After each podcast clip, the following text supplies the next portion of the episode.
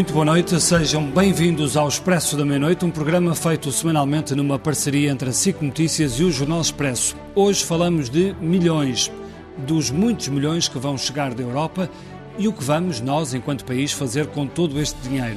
Falo da bazuca, que entretanto virou vitamina, dos 14,5 mil milhões a fundo perdido, mais os 2,7 mil milhões em empréstimos, um total de 17 mil milhões de euros para Portugal que chegam quando os Estados-membros tiverem ratificado o Plano Europeu de Recuperação e Resiliência, que será crucial para a resposta à crise em tempos de pandemia. Mas já há críticas, e não são poucas, há quem veja demasiado Estado Central e muito pouco espaço para as empresas privadas. Será mais uma oportunidade perdida? É uma das perguntas que lançamos para a mesa, Ângela. E na mesa temos a Ministra da Coesão Territorial, Ana Brunhosa, temos Joaquim Moraes Sarmento, que é Presidente do Conselho Estratégico... Miranda Sarmento. Miranda Sarmento, peço desculpa. Que é Presidente do Conselho Estratégico do PSD. Connosco, a partir de casa, estão o António Nogueira Leite, que é economista, e Vítor Poças, que é Presidente da Associação das Indústrias de Madeiras e Imobiliário de Portugal. Eu começava por si, Sra. Ministra, a senhora tutela a coesão territorial, que é assim uma espécie de sonho uh, idílico num país ainda muito desigual. Uh, o que lhe pergunto é o seguinte: de, sabendo nós que nos últimos anos caíram milhões da Europa em Portugal e isso não conseguiu evitar o abandono do interior, se encontra alguma razão fundada para acreditar que desta vez pode ser diferente? Muito boa noite e obrigada pelo convite. Uh, eu acredito que desta vez é, há de ser diferente, não só considerando o plano de recuperação e resiliência, como sabem, é uma ajuda extraordinária, infelizmente, que estamos a receber porque estamos a sofrer os impactos da pandemia, mas simultaneamente nós estamos a concluir um quadro comunitário onde temos verbas significativas ainda para utilizar e muito em breve iremos iniciar outro quadro comunitário. Nesse contexto. Temos 50% de verbas por executar. Isso não é um exemplo que nos leva a temer. 43% de verbas por executar, por ser mais, para ser mais exata. Isso significa que nos três anos que temos para executar, nós temos que executar 14 pontos percentuais e comparativamente ao ano passado, que foi um ano de pandemia, em que executámos 12 pontos percentuais, e considerando que os primeiros anos de um quadro comunitário são sempre aqueles anos da burocracia, em que as entidades fazem os concursos, os procedimentos, o Tribunal de Contas, neste momento não temos razões para acreditar que uh, percamos qualquer cêntimo deste pacote que se está a concluir. Mas Ministra, é exatamente essa sensação de que nos primeiros anos se perde muito tempo com a burocracia que nos deixam absolutamente uh, pessimistas, porque repare, esta, esta bazuca, que são no fundo quase 50 mil milhões que vão chegar a Portugal, têm um tempo muito curto para ser executados. Têm que ser aplicados até 2026 e têm que ter os programas todos definidos e aprovados até 2023. Quase não há tempo. Se vamos perder dois anos não em burocracia... Não são 50 mil milhões, são os 13... 0,9 mil milhões a fundo perdido e depois um pouco mais a, a, de empréstimos. Só essa parte é que tem que estar concluída em 2026. Hum. O quadro comunitário que está a terminar tem que estar concluído em 2023 e depois o Portugal 2030 tem que estar concluído, nós dizemos abreviadamente 2030, mas ele é 21. 27 tem que estar concluído em 2029. De qualquer forma, é muito mais dinheiro em muito menos tempo. Quais são as garantias de que a burocracia não vai emperrar e que não vamos cair no, no erro da, das últimas é nossa, décadas? É nossa, eu não escondo que, uma vez estando de acordo, eu penso que, apesar de podermos ter opiniões diferentes e se há mais ou menos Estado ou mais ou menos privados, acho que os princípios de base são aqueles que os Estados uh, acordaram entre si, são aqueles que hoje uh, nós, para sermos, termos desenvolvimento sustentável, todos defendemos, quem não defende os valores da sustentabilidade, mas a gestão do Programa de Recuperação e Resiliência tem que ser feita de forma completamente diferente dos fundos comunitários. É uma gestão muito focada nos objetivos, nas metas, e não é uma gestão focada nos processos, na despesa. Ou seja, na, no caso do, do, dos projetos do, Portugal, do, Programa de Recuperação e Resiliência, que não estão ainda todos definidos.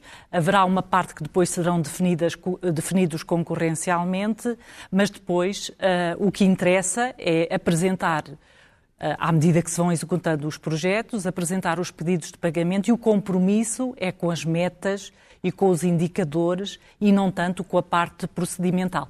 Tem que ser uma gestão Mas os procedimentos totalmente... têm que ser diferentes. A gestão tem que ser diferente em quê? Dê, dê lá alguns exemplos de duas ou três coisas que acha que têm que mudar eh, nomeadamente na contratação pública. A Assembleia da República tomou há pouco tempo, uh, uh, aprovou uma lei em que agilizou uh, procedimentos quando estão em causa contratos e quando estão em causa verbas financiadas por fundos comunitários. E, portanto, uh, o valor em que uh, o procedimento era mais flexível uh, passou a ser um valor muito maior. Uhum. E, portanto, isto significa que, muito provavelmente, os partidos terão que voltar a sentar-se à mesa e perceber se as mudanças que fizeram são suficientes. A maior parte daqueles que continuam a ser os grandes executores de fundos, que são os autarcas uh, dizem-nos que as mudanças que foram feitas não são suficientes. Curiosamente, os autarcas, através do, do Presidente da Câmara de Coimbra, uh, vieram já dizer que se sentiam à margem uh, ou não ouvidos, totalmente ouvidos neste, neste plano. Certamente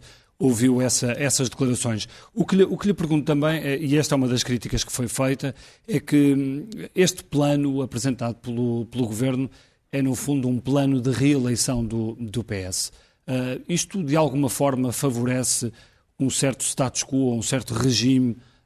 Um, sabemos que aponta muito para o Estado, é isso que tem sido dito. Sabemos que aponta muito para, o, para um tipo de empresas que está mais próximo daquilo que o governo, o Estado Central, o certo regime quer, quer fazer.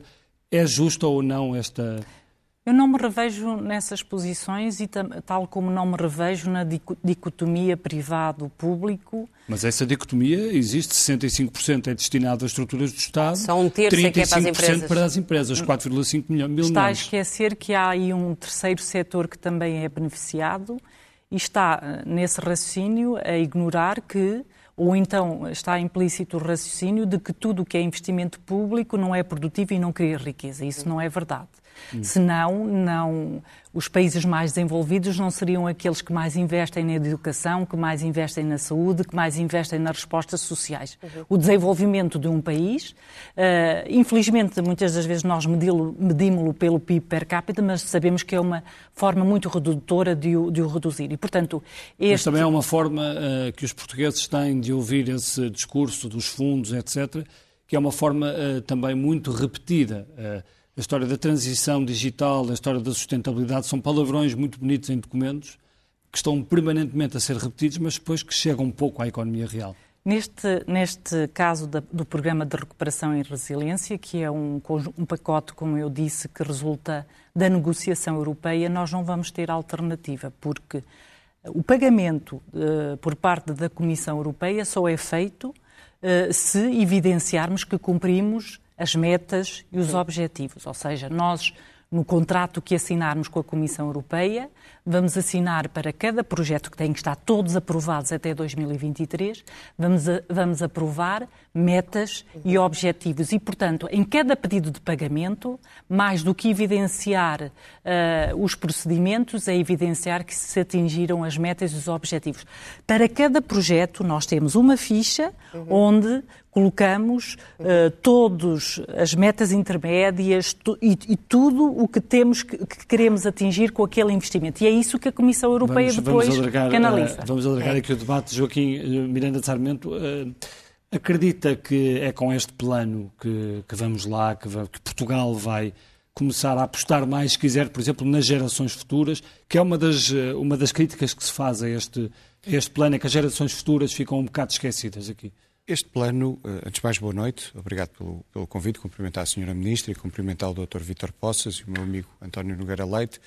Este plano uh, enferma de um problema inicial. Uh, não parte daquilo que são os, os estrangulamentos da economia portuguesa. A economia portuguesa está estagnada há 20 anos, tem um conjunto de estrangulamentos cujo diagnóstico está feito há muito tempo, é, é perfeitamente conhecido, mas depois não há uma visão estratégica para essa competitividade.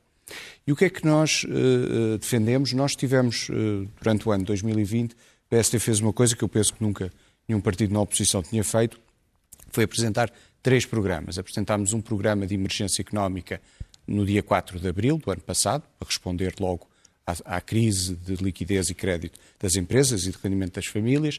Depois apresentámos um programa no, no dia 3 de junho uh, de recuperação económica, ainda antes de ser conhecida a resposta europeia. Uh, que, e esse programa consiste nas medidas que o Governo podia e devia ter tomado e estar a tomar uhum. para recuperar a economia. E no dia 5 de outubro apresentámos o nosso programa estratégico e dos fundos europeus, que não é um programa com meia dúzia de páginas e considerações Mas, genéricas. Sendo concreto, em é que um... é que discorda deste plano? Pare, nós discordamos de que este plano não tem um conjunto de reformas estruturais que o país precisa para, uh, para mitigar e para, e para resolver os estrangulamentos que fazem com que o país esteja estagnado há 20 anos. O que é que são essas reformas estruturais? Estamos a falar de redução de custos de contextos, justiça, mercado laboral, sistema fiscal. E depois é um plano muito focado no setor público. Este plano de, de recuperação e resiliência, além de não olhar, ao contrário daquilo que o Primeiro-Ministro veio dizer na segunda-feira passada, que era necessário, mas que o Governo não fez, não olhar para o conjunto total dos fundos que vai estar disponível, olha apenas para os cerca de 15 a 6 mil milhões da dita bazuca, quando, ainda, quando depois existem mais cerca de 30 mil milhões no, no próximo quadro comunitário, nós fazemos esse exercício. Nós apresentamos qual seria a alocação para, para projetos e áreas dos dois montantes. E, Mas não eh, é natural, desculpe interromper, não é natural que estando nós a viver a pandemia e tendo vindo ao de cima fragilidades, quer de, de, do sistema de saúde, quer da educação, quer do próprio Estado, não é natural que se aproveite este dinheiro para reforçar os setores públicos que estão claramente debilitados? Mas uh, repare, é natural que isso suceda. Claro que podemos dizer que isto é por uh, desinvestimento que foi feito no Estado em anos anteriores. Seja, Agora, aquilo, se há essas lacunas no SNS, nós, uh, na escola digital, na própria administração pública que tem que ser modernizada... E, e, o nosso plano também olha para esses problemas. Agora, a economia... Não, nós não, não vamos... o PSD que está no governo neste momento, portanto... Sim, mas, mas uh, repare, nenhum partido da oposição alguma vez terá feito um trabalho tão detalhado como Sim. aquele que nós fizemos ano passado. Mas deixe-me dizer isto. Uh, nós não teremos recursos para o nosso sistema social, que é fundamental para o SNS, para a escola pública, se a economia portuguesa continuar estagnada como esteve nos últimos 20 anos. E, portanto, o problema essencial é como é que vamos resolver as questões de, de estrangulamento da economia.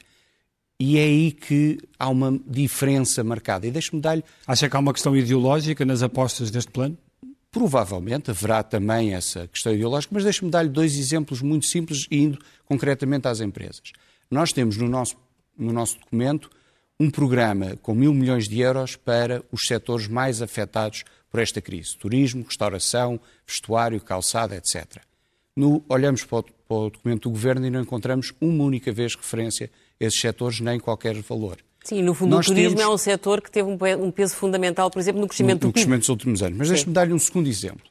Um dos problemas principais das, das, empresas portuguesas, ainda antes da pandemia, era a sua falta de capital, o problema de capitalização. Uhum. As empresas portuguesas entraram nesta crise muito descapitalizadas e, quando uhum. a pandemia terminar, estarão ainda mais descapitalizadas. Nós, em maio, pare, em maio, uh, apresentámos uma proposta que consistia em aumentar o capital do Banco de Fomento de 100 milhões para 1000 milhões e, com isso, lançávamos oito linhas de capitalização para as empresas e oito para garantir que são as linhas que se adequam às necessidades das empresas e dos setores uhum. e não o contrário. E, de onde é que e essas oito linhas de capitalização poderiam ter colocado 4 a 5 mil milhões de euros na, nas, nas, empresas portuguesas, que resultante de 240 mil milhões de euros que estão disponíveis no Banco Europeu de Investimentos, obviamente, uhum. para todo o setor europeu. Nós apresentámos isto em maio. O Governo não avançou com nenhuma linha de capitalização e não foi buscar um único euro ao, ao BEI. Mas deixe-me dar ainda Mas dentro das empresas... que explicação é que encontra para isso? Acha que é um desinvestimento na, na, Eu acho que, no setor privado? Este governo, desde a sua gênese, em novembro de 2015, nunca teve as empresas nem a competitividade da economia portuguesa uh, no centro das suas preocupações. Basta recordar isto. Na campanha eleitoral, perguntaram ao, ao, ao Dr. Félix Mourinho, que era na altura secretário de Estado, qual foi a grande reforma estrutural que o governo tinha feito naqueles quatro anos, E a resposta foi aumentar o salário mínimo. Uhum. Portanto, eu acho que isto é um problema de géneros, não é um problema agora só da pandemia. Deixe-me dizer que a somar estas linhas de capitalização, de... Eh, nós também propusemos um regime especial de transação de créditos fiscais para as PMEs e, e, propusemos, e pusemos isso em maio. Propusemos logo em março que o Estado pagasse todas as dívidas aos fornecedores. E nestas três medidas nós teríamos colocado seguramente 10 mil milhões de euros de capital. Não estamos uhum. a falar de crédito, estamos a falar de capital nas empresas portuguesas. E nada disto foi feito.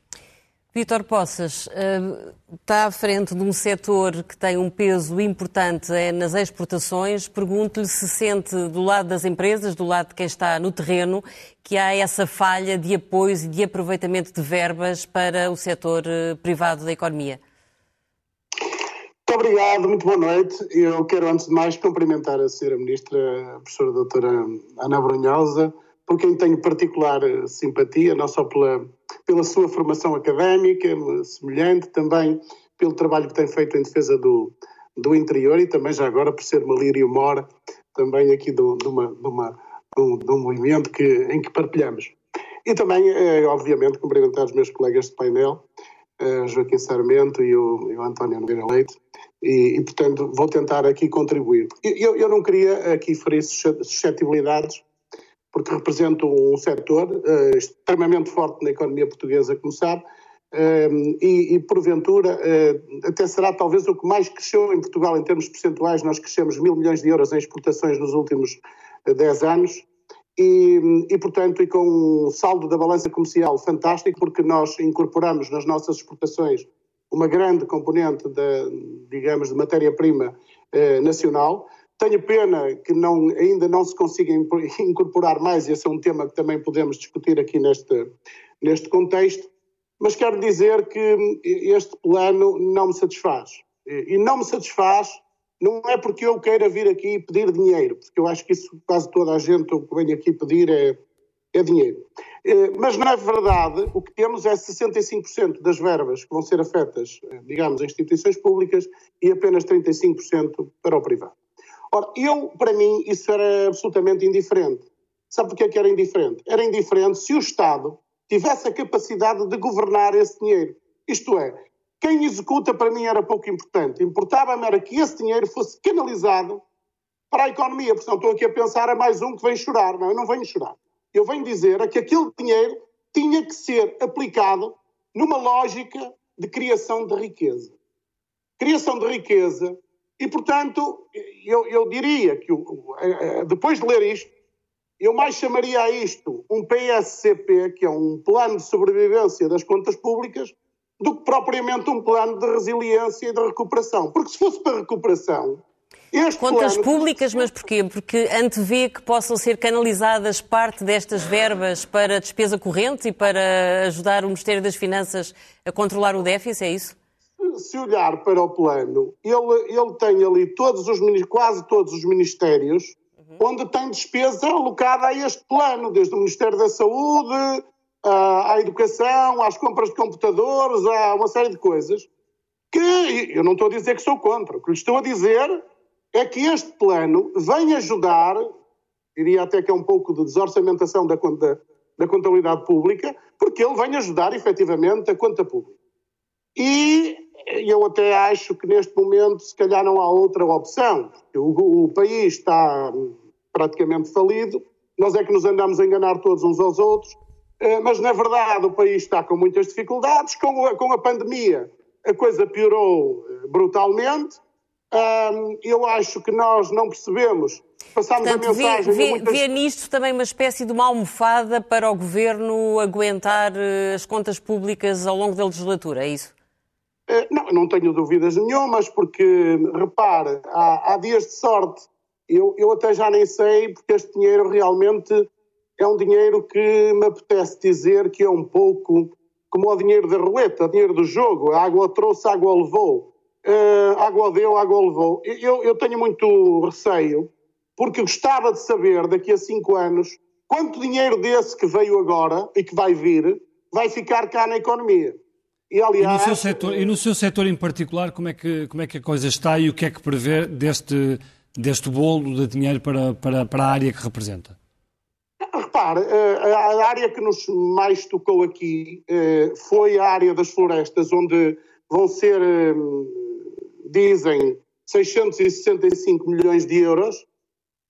Como sabe, as florestas aqui tiveram um pouco de sorte, porque a nossa Presidente do Parlamento Europeu foi apoiada na sua, na sua eleição muito pelos verdes da, da Europa e há aqui um compromisso muito forte eh, de eh, investir dinheiro na sustentabilidade, na economia circular e, obviamente, todos, quase todos os países na Europa, incluindo de Portugal, eh, colocaram e, criaram ministérios do, do, ambiente e da transição energética e na Itália também outros semelhantes e na França igualmente, porque, claro, criam-se estas modas à volta destas lógicas de, de, de, das alterações climáticas e as alterações e da, e, da, e da, questão energética da sustentabilidade. Para si era, mais importante não investir tanto nesse, nesse setor, é isso?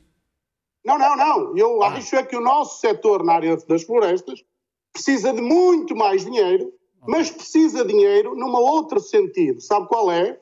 Em vez de fazer planos, diagnósticos, histórias e de, da carochinha, era você vir sair daqui de Lisboa comigo ao Porto, irmos almoçar ao Porto, comer uma francesinha, outra coisa qualquer, e irmos pelo caminho a encontrarmos máquinas no terreno a plantar árvores, a fazer arborização, a fazer emparcelamento para fazer gestão profissional. E aquilo que Victor, nós vamos nos ouvir agora o António Nogueira Leite, então, uh, sobre, este, sobre este plano. António Nogueira Leite, revê-se nestas, nestas críticas de, de, de Vítor Poças, que não vê neste, neste plano um real efeito uh, para muitos dos setores da economia privada?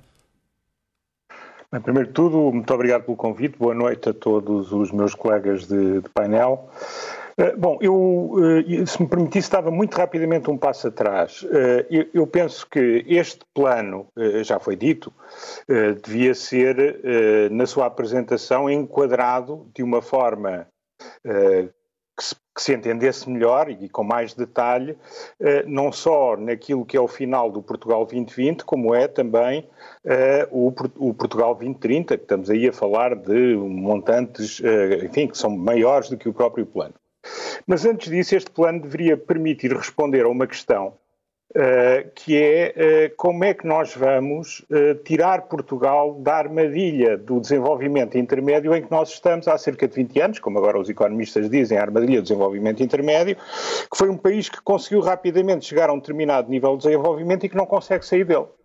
E, portanto, como é que no âmbito de, disto tudo e com estes instrumentos e esta muito maior contribuição do que aquilo que tivemos em termos históricos, como é que nós podíamos, através destes planos, eh, fazer com que o país conseguisse eh, eh, ultrapassar esse problema. Para isso era preciso que o plano também tivesse uma coisa que não tem, que é qual, que objetivos é que nós pretendemos a, a alcançar com estas despesas, sejam no setor, seja investimento no setor privado, seja investimento no setor público. Eh, e, de Mas facto, esses nós, objetivos ainda... aparecem já muito condicionados pelas diretrizes que vêm da Europa, não é? Eh, concorda não, ou discorda mas, mas... com o facto de haver diretrizes que se aplicam não. a todos os países?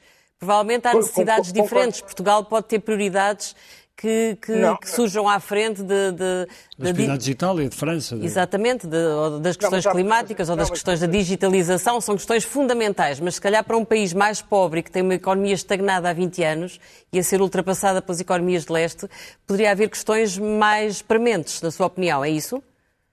Eh, por um lado é isso, eh, mas por outro lado também não podíamos fugir muito disso. Mas, mas com essa capa podíamos fazer coisas diferentes e, sobretudo, podíamos dizer que objetivos é que queremos. Porque se for ler, por exemplo, o, o, o, o programa alemão, só para citar um exemplo, eles têm não só que investimentos vão fazer, mas que resultados é que pretendem ter com esses, com esses investimentos. Coisa que em Portugal eu suspeitava que não existisse e devia ter existido. E ainda ontem o professor Costa Silva, enfim, se vi no, no ECO online, uh, dizia não, não há análise custo-benefício. Ora bem, como é que nós vamos ter esta oportunidade toda sem ter à partida a noção do que é que vamos conseguir com isto? Por outro lado, eh, eh, há muitas maneiras de eh, trabalhar na circularização da, economia, até porque a circularização não é dar dinheiro a consultores para fazer PowerPoint, a circularização é criar uma forma de os nossos setores, como os outros setores na Europa e nos outros países, se ajustarem à nova forma como a economia tem que funcionar. Uh, ora bem, uh, se calhar poderíamos ter ido um bocado mais longe e, sobretudo, poderíamos ter quantificado, ainda que genericamente, objetivos e como é que íamos lá chegar. Mas, Outra portanto, questão... aquilo que o preocupa mais é essa falta de, de, estratégia bem definida e de quais são os objetivos, é mais isso do que propriamente uh, os riscos de uma má gestão dos dinheiros? Essa é outra questão.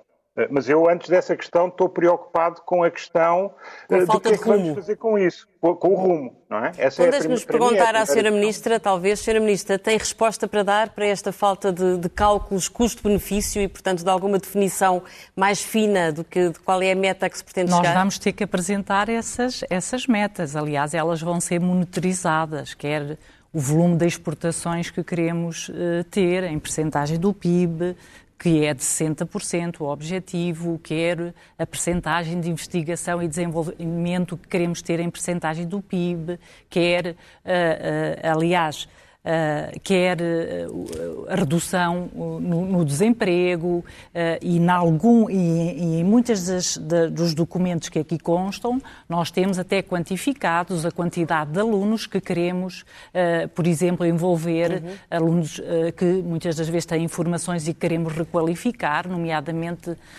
com a formação STEAM, que é a formação mais ligada para as engenharias, para as matemáticas, para as artes também, ou seja, em muitas áreas o documento tem objetivos concretos. Não podemos esquecer que o país foi dos primeiros, eh, juntamente agora com a Europa, que uh, aderiu à neutralidade carbónica para até 2050. E, em função disso, tem um plano com metas com que se comprometeu. E, portanto, estes investimentos e esses objetivos à medida que vamos fazendo os medidos de pagamento, têm que ser eh, monitorizados.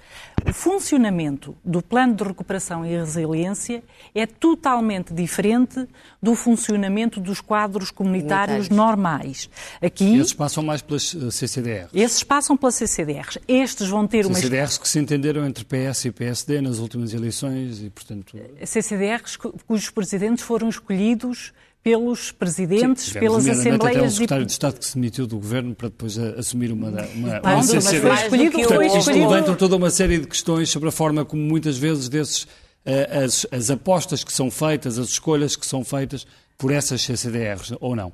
Não, eu, não, eu devo dizer-lhe que os presidentes das CCDRs que eu tutelo tenho neles a maior das confianças e são pessoas. Não, mas eu não estou a levantar aqui falsas suspeitas não, não. nem nada. Estou a falar é a forma como se gerem e como se uh, influencia esses investimentos. Os investimentos, a maior parte deles já estão aqui identificados, ou uma parte deles estão aqui identificados, e a outra parte, sobretudo na parte da economia, e aqui é que é uma área que, uh, onde nós temos que trabalhar, é concorrencial, ou seja, há um conjunto de, eu, por exemplo... Vou... Esses investimentos são quais? Quais é que são os grandes investimentos? Os grandes, na economia, não, não podem estar projetos de empresas identificados. Porque, não, claro, obviamente. É, atenção, até porque o tipo de projetos que nós financiamos às empresas tem regras. As regras comunitárias têm as regras dos auxílios de Estado que, eh, no fundo, não só podemos apoiar projetos inovadores, porque temos que ter o cuidado de não enviesar a concorrência e, portanto, há regras para financiarmos as empresas. O que está aqui previsto são aquilo que nós chamamos as agendas mobilizadoras, que no fundo são parcerias para a inovação que envolvam a academia, que envolvam empresas, que envolvam até, possam envolver uma comunidade intermunicipal. Sim, Sr. Ministro, assente ou não que há o risco, que já foi aqui referido, do Governo não resistir à tentação de aproveitar parte destes dinheiros para ir equilibrando as contas públicas eh, em setores que estão... Uh, uh, sabe, sabe, o que é que eu sinto enquanto... Muito sobrecarregados, como de, a saúde ou a educação. Deixem-me terminar este. Sabe o que é que eu sinto enquanto governante? Que nós temos que mudar a nossa administração pública, porque ela, de facto, no período da pandemia, foi posta à prova. Uhum. Nós que estamos na máquina do Estado, mais do que ninguém, sentimos que temos que mudar para dar uma resposta eficiente uhum. a quem precisa.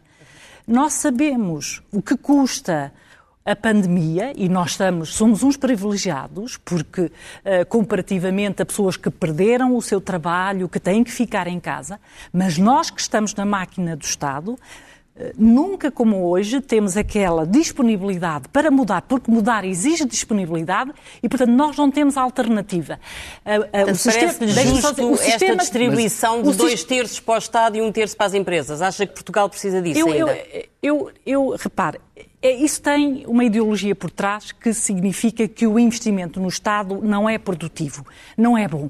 Se nós estamos a sair... Ou, ou ainda tem está... uma ideologia não. por trás que o investimento no privado também não é bom. Diga-me uma coisa, nós estamos em pandemia. Não, é, Acha a, que a os sua resposta dá para os dois lados, não, Nós estamos em pandemia. Acha que os problemas sociais que temos que foram mais sublinhados com a pandemia porque eles já existiram. Acha que os problemas uh, uh, de saúde que já existiam, mas que foram sublinhados. Então, com estas verbas, nós não havíamos de investir, e isto não é investir no desenvolvimento do nosso, do uhum. nosso país. A habitação, vou-lhe dar um mas exemplo. Mas o centro de um país não é, por exemplo, as empresas, não são as empresas que geram emprego, não é o emprego que gera rendimento, gera imposto. Está a falar gera... com alguém que é mais do convertido a, a essa ideia, ou seja, uh, eu acredito, eh, e sempre durante toda a minha vida acreditei, uhum. que, de facto, o grande motor de desenvolvimento de um país são as suas empresas. Mas nós também precisamos para termos um desenvolvimento sustentável, precisamos também de investir na saúde, precisamos também de investir na educação, é nas qualificações. Repare, nós não somos um país sustentável se não investirmos nestes domínios todos. Mas depois há uma crítica que é feita que é... a pandemia veio mostrar que nós temos que fazer investimentos grandes. E, sobretudo, repare, onde é que a pandemia se fez sentir mais? nas, nas grandes metrópoles, nas, nos grandes Mas, centros. Mas depois é essa administração pandemia... pública que vai gerir os projetos. Sim. Não é a administração É essa administração pública, pública não é, não que está é. num Estado uh, não é, por não falta é. de investimento bastante Eu posso dar um exemplo. Posso, posso dar um exemplo. Uh, uh, esta gestão é centralizada, mas a execução é desconcentrada. Ou seja, no caso é da habitação. Mas no caso da habitação. Estado desconcentrado, não é? é não, a administração não, não. pública. Não me diga que uh, as, as, uh, os municípios são um Estado desconcentrado. Os municípios são eleitos. A, a habitação, Sim, tá bem, os projetos de habitação vão ser feitos pelos municípios. Neste momento, o Ministério das Infraestruturas e Habitação está a fazer contratos uh, para, para esses uhum. projetos e, portanto, quem vai fazer esses investimentos e recebendo a fundo perdido são os municípios. Eu não vejo, nomeadamente para a coesão territorial durante a pandemia foi muito fácil levar pessoas para o interior através do teletrabalho. Agora o que lhe pergunto é como é que pensa levar para lá as empresas quando acabar a pandemia? Com estes, este, nomeadamente estas agendas mobilizadoras no interior, é muito importante e aqui Mas entre... o que são as agendas mobilizadoras? Vai haver benefícios fiscais? Vai haver, vai haver todo, todo, novas Não. condições para, para Estamos para a falar de subvenções, estamos a falar de verbas a fundo perdido, a fundo perdido para sim. parcerias de inovação uhum. entre a academia, entre empresas, eh, pode haver entidades públicas, nomeadamente municípios, para projetos, uhum. em algumas áreas áreas onde nós já temos conhecimento, noutras áreas onde já temos conhecimento e já temos economia, e a ideia aqui é criar polos de desenvolvimento em determinadas áreas, por exemplo, no interior, porque é que nós não havemos de ter um, um, um cluster uh, ligado ao agroalimentar, a por exemplo. tem falado aí muitas, das, muitas vezes das autarquias. Uh, Vou-lhe só recordar uma declaração feita por Manuel Machado, socialista, que diz que as autarquias locais são praticamente ignoradas neste plano e que as câmaras são referidas apenas cinco vezes em componentes específicas.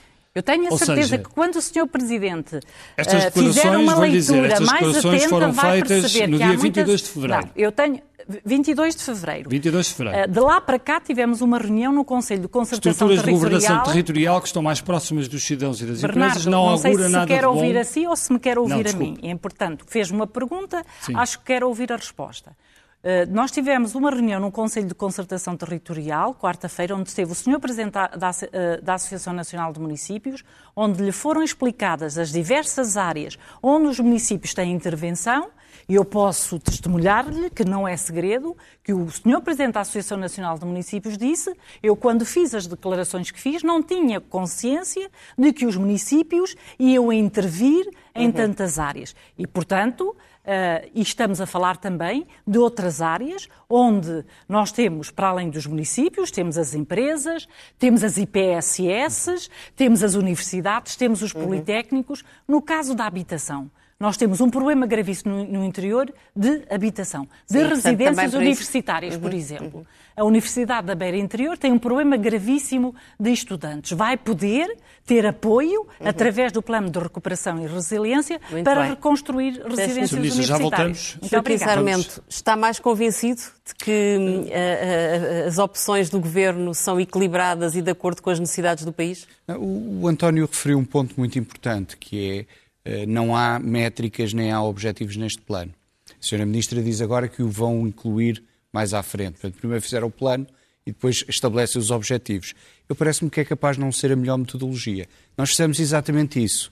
Se virem cada capítulo, nós temos indicadores. Por exemplo, nas empresas, temos como objetivo chegar a 25% do PIB de investimento privado e público, chegar a 6% do PIB de investimento direto estrangeiro, chegar a 10% de exportações de alta tecnologia, etc. Portanto, e, e, obviamente que o nosso trabalho tem uma limitação muito grande, porque um partido da oposição não tem os recursos nem a informação que quem está no governo tem, e isso é válido para os dois partidos. Portanto, qual vai ser é... a posição do PSD relativamente a este plano? E a... Não, o PSD é bastante crítico relativamente a este plano, e, e tal forma é crítico, e é crítico e tem uma alternativa, uhum. que é o seu programa estratégico e dos fundos europeus. Portanto, a mim preocupa-me que primeiro fizemos o plano e depois vamos estabelecer os objetivos. Mas uh, uh, deixe-me adicionar também isto, para lá daquilo que o António referiu. Eu não tenho dúvidas que o país precisa de um SNS de excelência e de uma escola pública de excelência. Eu estudei na escola pública e, portanto, não tenho dúvidas que a escola pública é o melhor elevador social e não tenho dúvidas que o SNS é o melhor instrumento de correção de desigualdades. Agora, nós, o, o problema deste plano, e volto a dizer, é provavelmente um problema que radica desde novembro de 2015, do ponto de vista deste governo, é que não tem uma uh, política para as empresas, não tem uma política para a competitividade. Não há uma identificação dos estrangulamentos da economia portuguesa e, em função disso, não há reformas estruturais para aumentar a competitividade, não há programas de apoio às empresas. Eu acabei de referir, não há uma única referência aos setores mais afetados por esta crise. Uhum. Não há uma única, não há uma única medida. Bom, eh, não é verdade. Há 4% para a capitalização. Na a capitalização. 12, posso? Na claro. componente 12, ainda há bocado referiu que em sítio algum se falava de vestuário e calçado. Se for ao programa, na componente 12, nós temos projetos para o vestuário e calçado no âmbito da bioeconomia, que é uma área muito importante. Mas, mas isso não é responder às necessidades do setor agora, tal como não há para o turismo, mas tal como não há. Eu estou-lhe a dizer para, que disse setores. que em sítio algum não, do documento se referia. Do ponto de vista da resposta à emergência que esses setores têm por estarem parados. Mas repare. Mas este não é um plano agora... de emergência, isto é Sim, um plano de recuperação. E resiliência. E resiliência. E, portanto, a resiliência resulta da emergência. Mas, mas, mas deixe-me okay, também dizer-lhe. Peço desculpa. Se, se me permite, uh, deixe-me também Pode dizer. haver algum debate que não. Não, não, peço claro, desculpa não, não ouviu também. De... Nenhuma. Uh, um, este, este programa agora, porque, por, porque a Comissão Europeia alertou para isso, tem 4% das verbas, o que significa alguma coisa como 500 milhões de euros, para. Um, capitalização da empresa. Há muito mais a fazer nesse, nesse, nesse aspecto. E nós, desde abril, maio, que temos apresentado propostas. E o Banco de Fomento é o sinal do fracasso da política deste governo. Este governo está há cinco anos para implementar o Banco de Fomento. O Sr. Ministro da Economia tomou posse no final de outubro e disse em 100 dias vou pôr o Banco de Fomento a funcionar.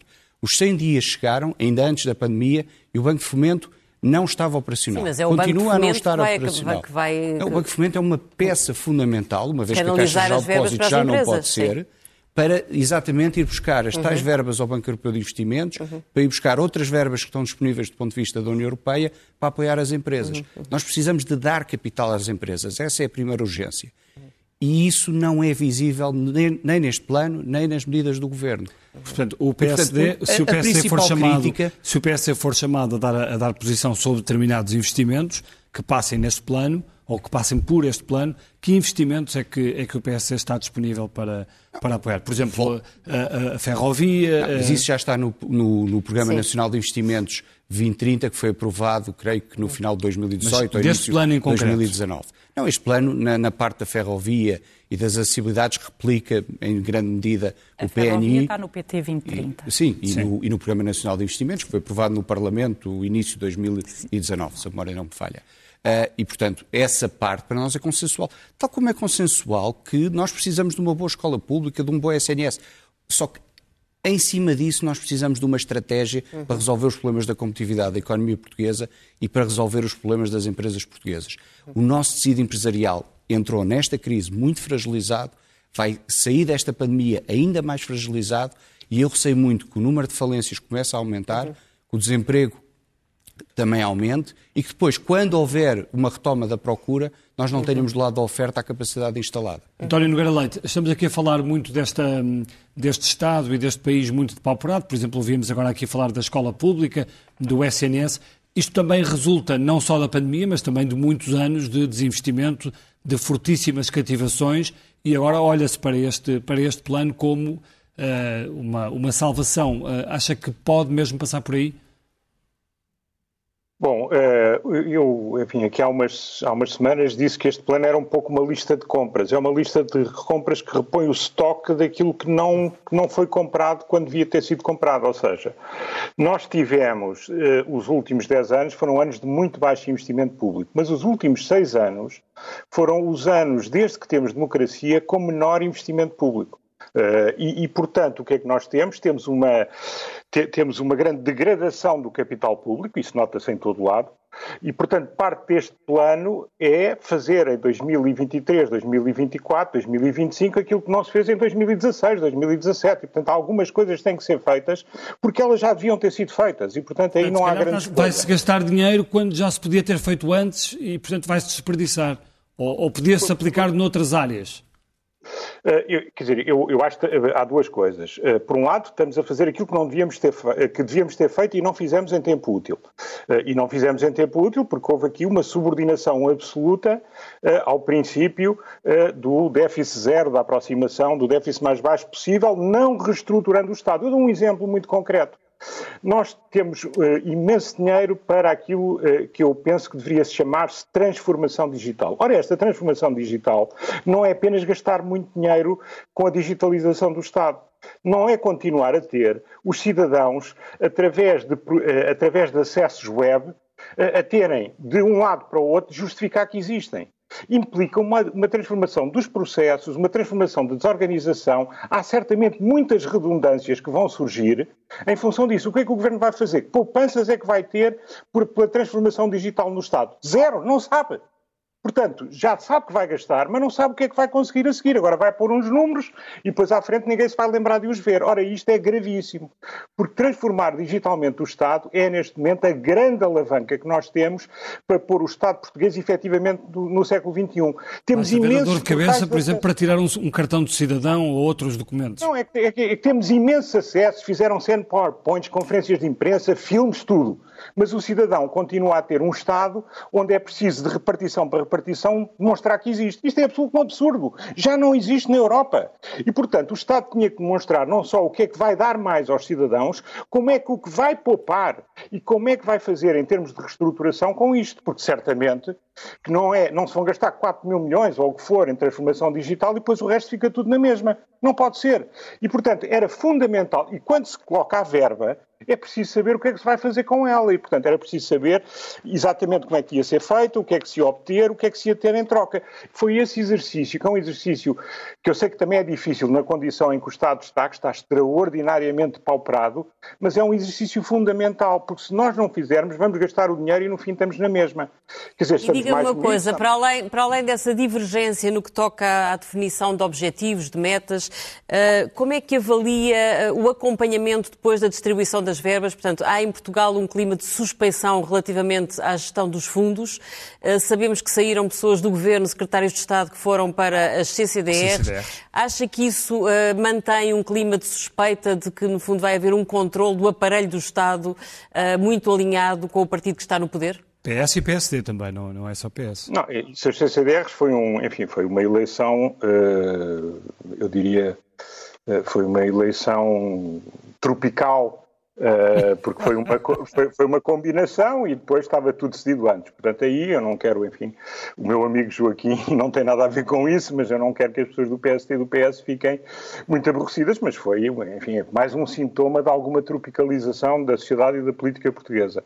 Uh, é evidente que isso existe. Agora, o que nós temos é que ter mecanismos de transparência.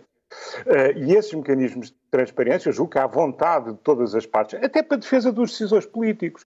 O decisor político precisa de ter a certeza que a todos os níveis há transparência, porque mesmo que esteja bem intencionado, se a certa altura isto está tomado por decisões aparelhísticas, por decisões onde há conflitos de interesse, etc., muitas vezes são as pessoas de boa fé que também são salpicadas. Portanto, eu acho que aqui eu gostaria de ver muito rapidamente esses mecanismos todos, eh, enfim, mais entendíveis, para além dos que já existem, porque isto é de facto um processo novo, e era, porque isso é, em última instância, é a defesa do governante.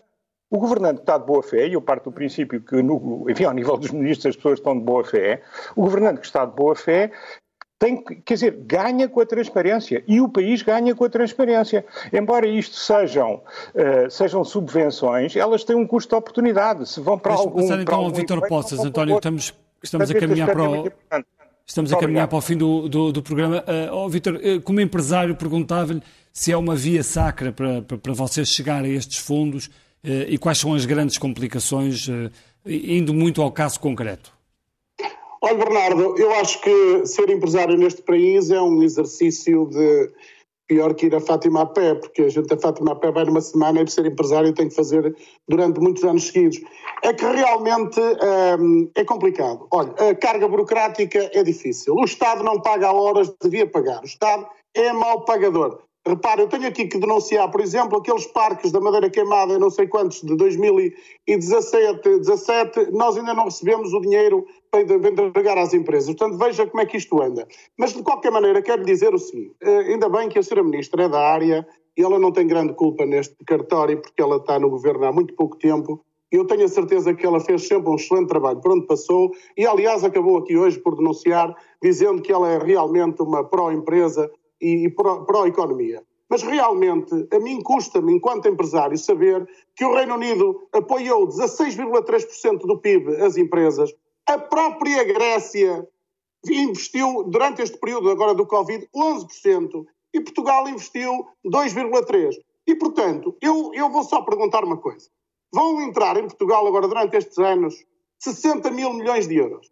Eu gostava de perguntar ao Governo quanto é que precisa mais para, para tirar o país da Liga dos Últimos. Portanto, que me digam se era 120 ou se era 150, porque eu acho que a determinada altura não há dinheiro nenhum que chegue. Portanto, é uma, é uma falácia. Então é um problema de dinheiro. Porque o problema, o problema das empresas, o problema do país, não se resolve só com dinheiro, resolve-se com medidas económicas. A senhora ministra foi, foi professora de microeconomia, ela sabe muito bem o que é que eu quero dizer. A tesouraria é a consequência das más decisões que se tomam atrás. E, portanto, se nós não temos um país sustentável, que consome mais do que aquilo que produz, que importa mais do que aquilo que exporta, que não tem produtividade eh, compatível com aquilo que são os seus concorrentes internacionais, se não é competitiva nos mercados internacionais, claro, o país não exporta, importa mais, sai mais dinheiro do que aquele que entra, obviamente que vamos ter que estar cada vez mais pobres e ir para sempre à Liga dos Últimos. Eu ando por essa Europa, como sabem. Sr. Vitor Poças, acha, acha, que no, há, muito, há, um problema de descapitalização de muitas empresas e provavelmente isso vai, vai ser acentuado nos próximos meses.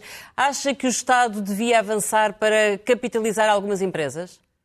Oh, Angela, sabe muito bem que as empresas estão sem dinheiro, os empresários estão sem dinheiro, porque, olha, e as moratórias ainda não apareceram.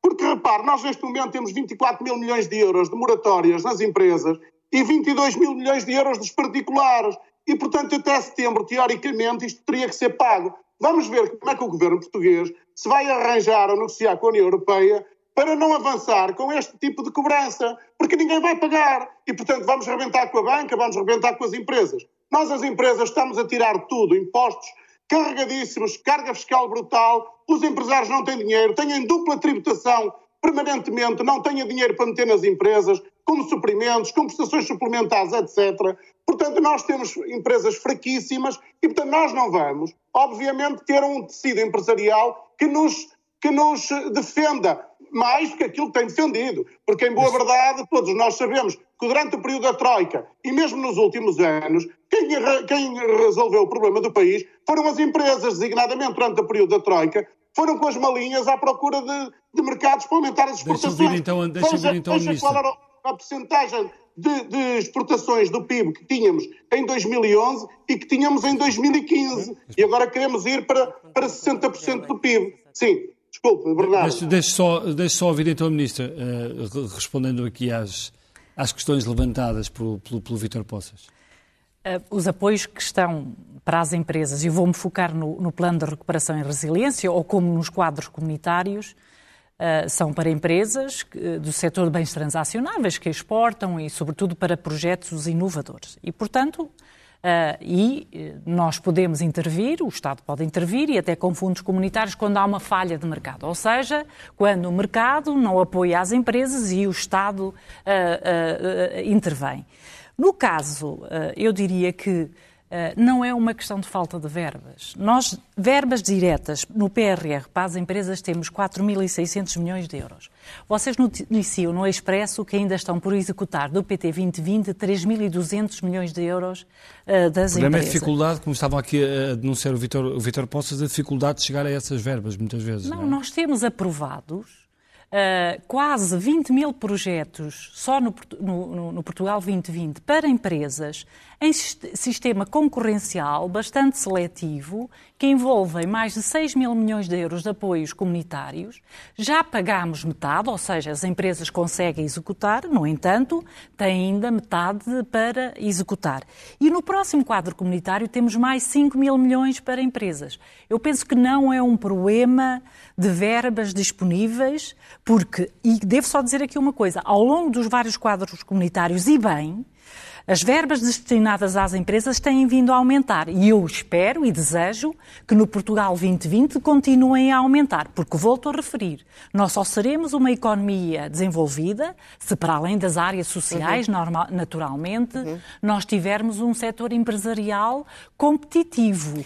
Porque senão não, não conseguimos alimentar Mas concorda o resto da com economia. Esta, concorda com esta divisão que foi feita 65 para o setor do Estado, 35 para os. Para eu não posso. Ou acha que isto está um pouco desequilibrado? Diga-nos lá, não acho que honestamente. Está... Não, não, não acho que está desequilibrado, tendo em conta os valores que acabei de lhe dar uhum. das... e eh, eu não posso olhar só para o plano de recuperação e resiliência, eu tenho que olhar para o quadro comunitário que está a terminar, para o plano de recuperação e resiliência e para o plano e para o plano e para o quadro comunitário que se está a iniciar. E aí nós estamos a falar de quase 14 mil milhões de euros para as empresas. Joaquim Miranda, que temos não, que terminar. Muito telefericamente, eu acho que este, estes últimos meses e este plano é o corolário disso, mostra um governo uh, sem energia, em fim de linha e sem capacidade de se reinventar. Este é um programa que vai repetir uma série de receitas do passado que não resultaram e que estagnaram a economia. Embora a situação absolutamente também... normal da pandemia também deve ajudar claro, a gastar muita energia. Com certeza que sim. Três minutos isso, para acabarmos. Uh, Temos que ir à primeira página. Também dizer que falta 43% para executar nos,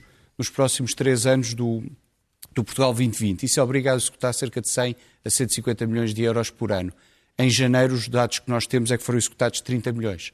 Portanto, no, mesmo na parte do, do, programa que está a terminar, as coisas não estão a correr não, bem não, não e nós e não uh, enfim, só, só nos piores Embora haja um compromisso de, de que, duplicar ou eh, triplicar as equipas processo, que vão estar processo, nessa frente. Quer de combate à pandemia, quer de resposta económica perante a crise, quer agora deste programa, mostra que, de facto, o governo já não consegue encontrar soluções para, problema, para os problemas do país, já não se consegue reinventar. É o normal, PSD não, não teme que esta bazuca seja a salvação deste governo?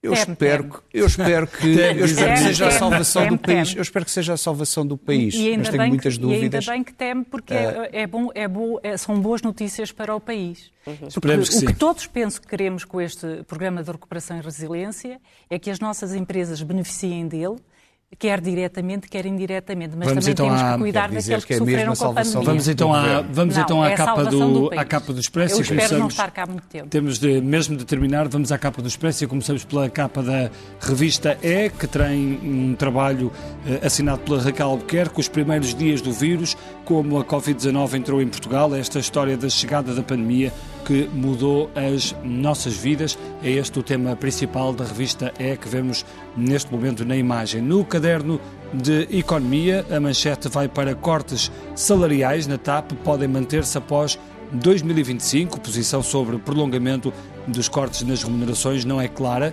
na administração e no governo. Redução de 25% nos salários avança em março. Acordo dos pilotos em risco de chumbo é a manchete da economia e a manchete principal, Angela. No primeiro caderno temos um trabalho sobre os bastidores do governo, como é que o governo geriu este ano em estado de emergência. Temos a notícia de que o vírus da Covid já circulava em Portugal no início de fevereiro de 2020. Os primeiros dados mostram alta eficácia da vacina em Portugal. Depois, na política pura e dura, Carlos Moedas a caminho de Lisboa. E no que toca à pobreza, outubro pode trazer uma tragédia social e está vista a primeira página do Expresso e fica também eh, por aqui o Expresso da meia-noite. Desejamos um bom fim de semana. Voltamos na próxima semana. Muito obrigado. Boa noite.